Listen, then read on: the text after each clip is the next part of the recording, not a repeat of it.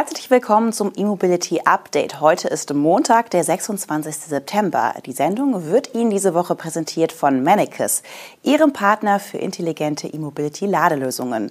Und mit diesen Top News starten wir durch. Iveco stellt den Transporter e-Daily genauer vor, ein neues Hyundai-Entwicklungszentrum in Rüsselsheim, Renault R5 für die Rennstrecke, Airways U6 vor Europastart und VW auch in Chemnitz auf E-Kurs. Iveco hat die technischen Details zum eDaily veröffentlicht. Den batterieelektrischen Transporter hat das Unternehmen letzte Woche auf der IAA Transportation ausgestellt. Beim eDaily legt Iveco Wert auf Vielseitigkeit. Der Stromer kommt als Kastenwagen, Fahrgestell, Doppelkabine, Windlauf, Cutaway und Minibus auf den Markt. Allein die Kastenwagenversion ist dann nochmals in fünf Längen und drei Höhen erhältlich. Außerdem bietet Iveco sowohl Einfach- als auch Zwillingsbereifung an. Dadurch wird eine Bandbreite von 3,5 bis 7,2 Tonnen zulässigem Gesamtgewicht abgedeckt. Als weitere Individualisierungsoption sind wahlweise ein bis drei Batteriepakete verbaut. Jedes Pack kommt auf 37 Kilowattstunden, sodass sich eine maximale Akkukapazität von 111 Kilowattstunden ergibt. Die Energiespeicher speisen einen Heckmotor mit bis zu 140 kW Spitzenleistung sowie 400 Newtonmeter Spitzendrehmoment. Die Reichweite variiert je nach Fahrzeuggewicht und Batteriekapazität und liegt nach Angaben von Iveco bei 110 bis 300 Kilometern nach WLTP. Im Stadtverkehr sollen sogar bis zu 400 Kilometer möglich sein. Geladen werden die Akkus standardmäßig mit 11 kW AC, optional gibt es aber auch 22 kW. Ebenfalls auf Wunsch ist der eDaily schnellladefähig. Die maximale DC-Ladeleistungen liegen bei der Variante mit zwei und drei Batteriepacks bei 80 kW, bei der Variante mit einem Pack immerhin bei 40 kW. Für Logistiker maßgeblich sind noch die folgenden Daten. Der eDaily verfügt über bis zu 4,6 Tonnen Nutzlast, bis zu 3,5 Tonnen Anhängelast und bis zu 20,3 Kubikmeter Ladevolumen. Gemeinsam haben alle Versionen ein adaptives Fahrwerk mit Luftfederung an der Hinterachse, den Ladestecker an der Vorderseite und die Stromversorgung für externe Verbraucher. Durch die im Fahrwerk ebenerdig verbauten Batterien sollen sich der eDaily für viele Aufbauten eignen. Gemeint sind etwa Kühlaggregate oder Kräne, was selbst anspruchsvolle Anwendungen wie Müllabfuhr oder Hebebühnen rein elektrisch erlaubt. Das Hyundai Motor Europe hat einen 25.000 Quadratmeter großen zentralen Entwicklungsstandort in Rüsselsheim angekündigt. Dort sollen künftig vor allem an weiteren Fortschritten für die emissionsfreie Mobilität gearbeitet werden. Bis November 2024 soll das Forschungszentrum bezugsfertig sein, ließ der Autobauer kürzlich mitteilen. Teil des Zentrums sind etwa ein Elektrifizierungslabor, eine Werkstatt, ein Vielzweckanalysezentrum, ein Nutzfahrzeugbüro und ein Ausstellungsraum für Fahrzeuge. Zudem soll in Rüsselsheim an Fahrassistenzsystem und Infotainmentfunktionen gearbeitet werden. Die Koreaner umreißen zwar eine Mitteilung, dass auf dem Campus viele Labors über das Gelände verteilt werden sollen. Der Entwurf für das Forschungsgebäude soll aber erst Ende Oktober verabschiedet werden. Der Bau des neuen Forschungszentrums soll Hyundai bei der Transformation zu einem Anbieter umfassender Mobilitätslösungen unterstützen und die Entwicklung von nachhaltigen Elektromodellen und Hochleistungsfahrzeugen vorantreiben.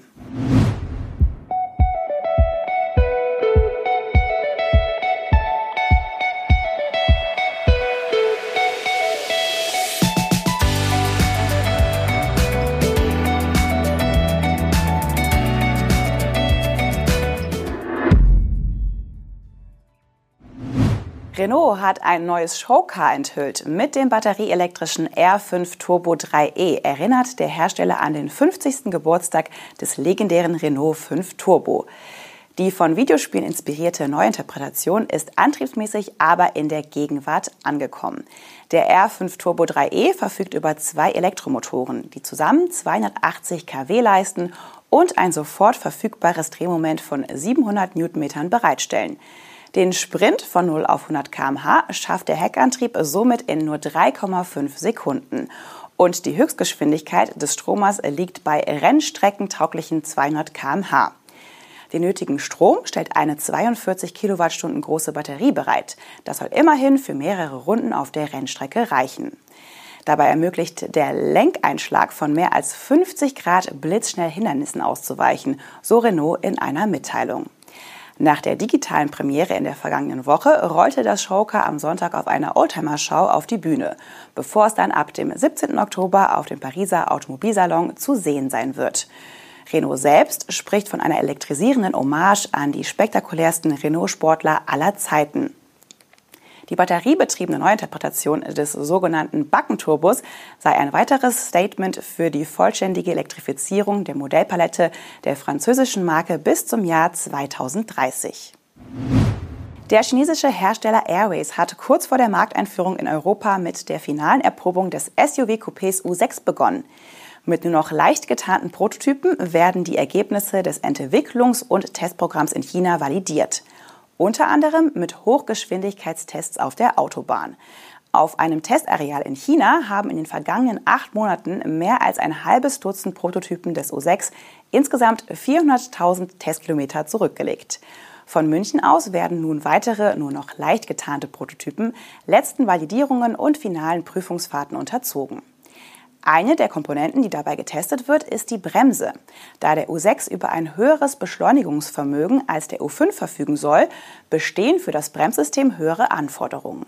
Gemeinsam mit Bosch wurde demnach die zweite Generation des iBooster entwickelt, die für eine dreimal schnellere Reaktion und maximale Energierückgewinnung sorgen soll.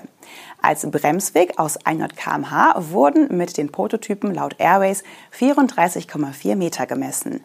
Neben der Erprobung durchlaufen die Prototypen auch ein Typisierungs- und Zertifizierungsprogramm, um einen schnelleren Markteintritt in Europa noch in diesem Jahr zu ermöglichen.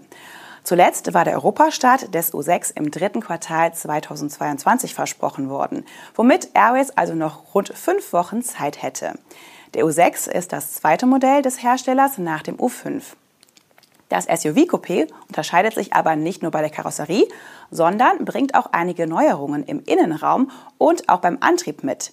In China wird das Modell seit August angeboten und ist dort mit drei Batterieversionen erhältlich. Ob diese drei Varianten auch in Europa angeboten werden, ist noch nicht bekannt. Volkswagen wird im Zuge der Transformation zur Elektromobilität künftig wohl auch die Produktion im Motorenwerk in Chemnitz anpassen. In der Fabrik werden bisher ausschließlich Verbrennungsmotoren hergestellt. Bei einer Betriebsversammlung wurde nun wohl eine erste Komponente für Elektroautos aus Chemnitz angekündigt. Darüber hat die Nachrichtenagentur dpa berichtet. Demnach soll in Chemnitz ab Mitte des Jahrzehnts ein Thermomanagement für E-Fahrzeuge produziert werden. Dabei soll es sich um eine Neuentwicklung von Volkswagen handeln, die effizienter sein soll als das aktuell in den Konzernstromern verbaute System. Das Thermomanagement sorgt dafür, dass wichtige Komponenten des E-Antriebs im optimalen Temperaturbereich bleiben. Allen voran die Batterie. Ist der Akku nämlich zu warm oder zu kalt, ist er in seiner Leistungsfähigkeit beschränkt, sowohl beim Entladen als auch beim Laden. Wird die Batterie außerhalb des optimalen Temperaturbereichs zu sehr gefordert, kann das auch die Lebensdauer beeinflussen. Die Thermomanagement-Fertigung in Chemnitz soll der Startstoß der Transformation des Verbrennerwerks sein. Das war unser E-Mobility-Update am Montag, präsentiert von Mannekes, Ihrem Partner für intelligente E-Mobility-Ladelösungen. Wir wünschen Ihnen einen guten Start in die neue Woche. Bis morgen.